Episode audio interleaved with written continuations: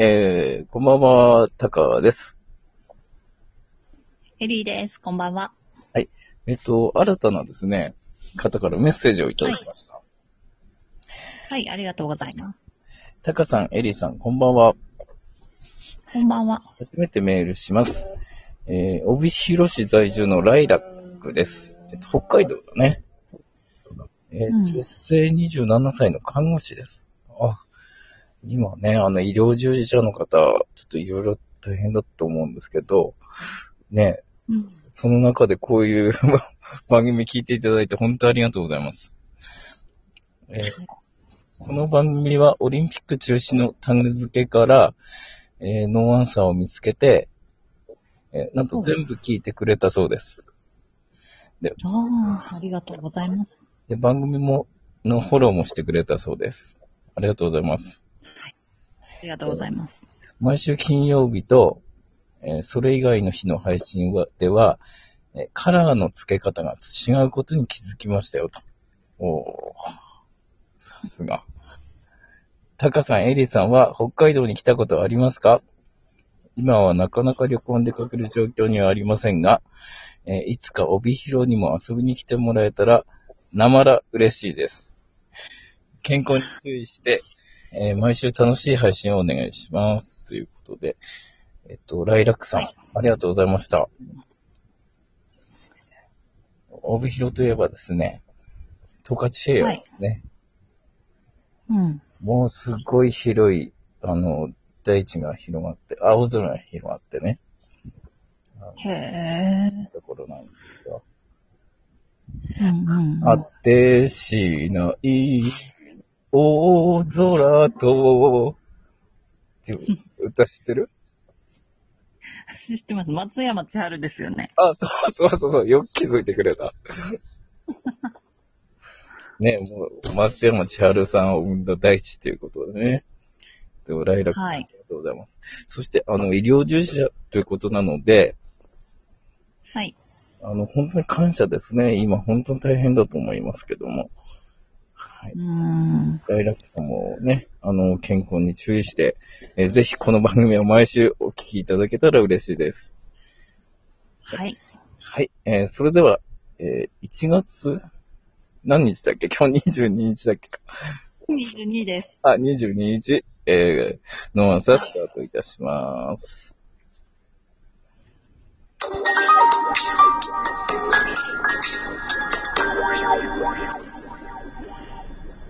はい。改めまして、こんばんは、タカです。エリーです。はい。1月22日です。はい。えー時刻は午後11時を回りました。皆さん、いかがお過ごしでしょうかノーアンサーです。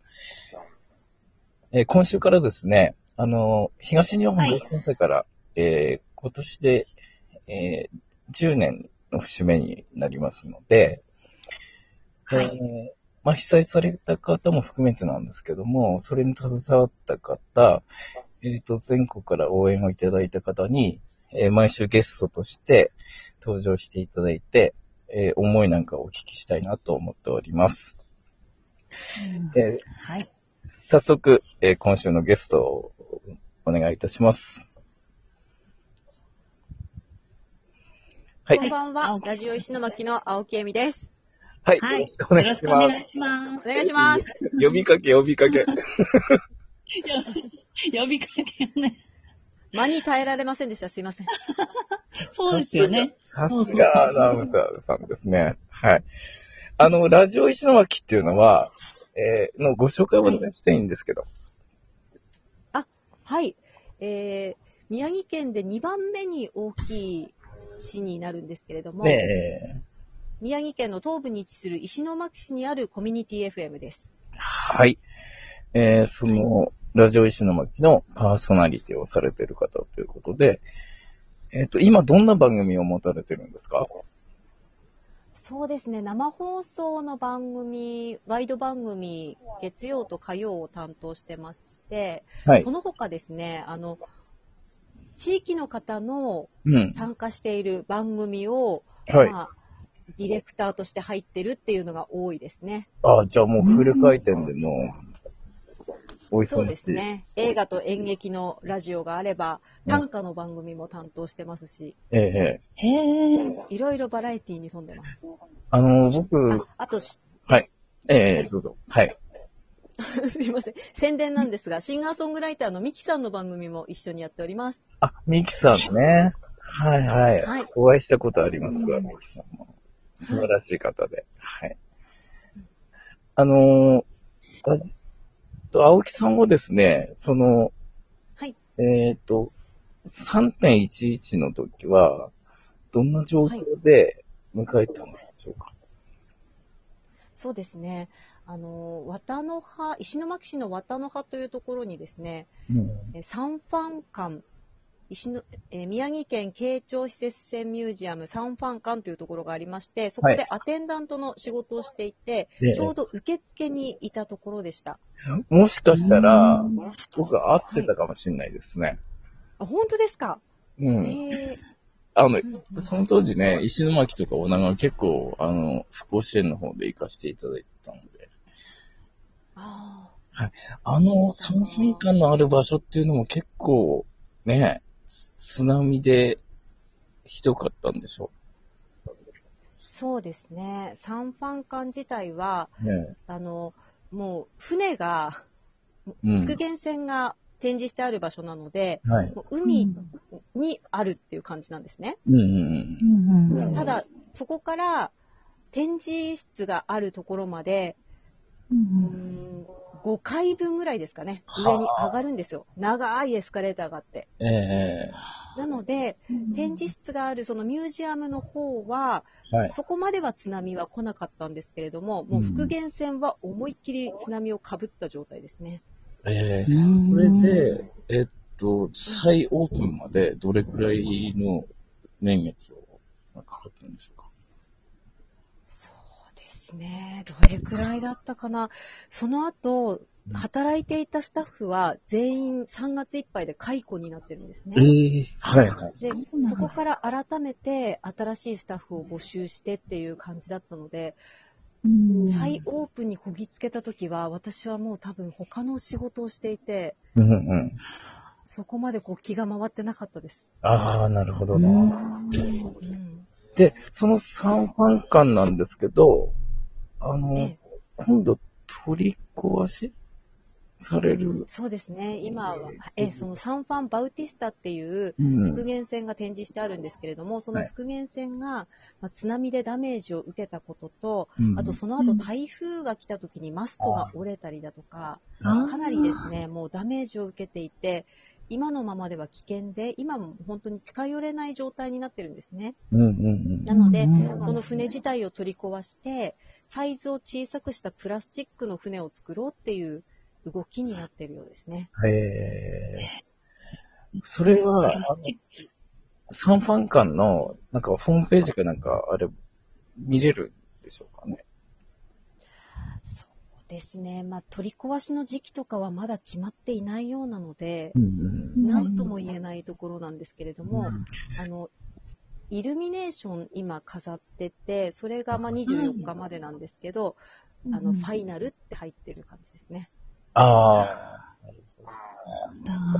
だ。え、あの、今年で最後のイルミネーションですっていう。私じゃない。うんあれ綺麗ですよね。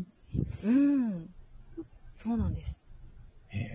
じゃあ、あの、ちょっとね、時間を見つけて、ちょっと行きたいなと思ってます。あと2日しかないですけどね、行ってみたいな。そうなんです。はい。うんあと、えっと、まあ、10年、新生活10年を経て、まあ、ね、今年コロナ禍っていう部分もちょっと重なってしまったんですけど、あの、今の石巻の現状っていうのはどうでしょうかそうですね。建物とか、うん。うん、道路とか、だいぶその復興が進んで見える部分っていうのはすごく大きくあって、まあ、新しい施設ができ、もうもうじきオープンだったりとか、あとは公園がもうすぐかなっていうところまで来てたりとか、だいぶそのハード面では復興したなっていう印象がすごく強いと思います。特にあの震災当時の瓦礫の街を見てた人からしたら、随分復興したねっていうふうになると思うんですけれども、うんなかなかその人の心は追いついてないんじゃないかなっていうところはありますねそ。うですね。はいはい。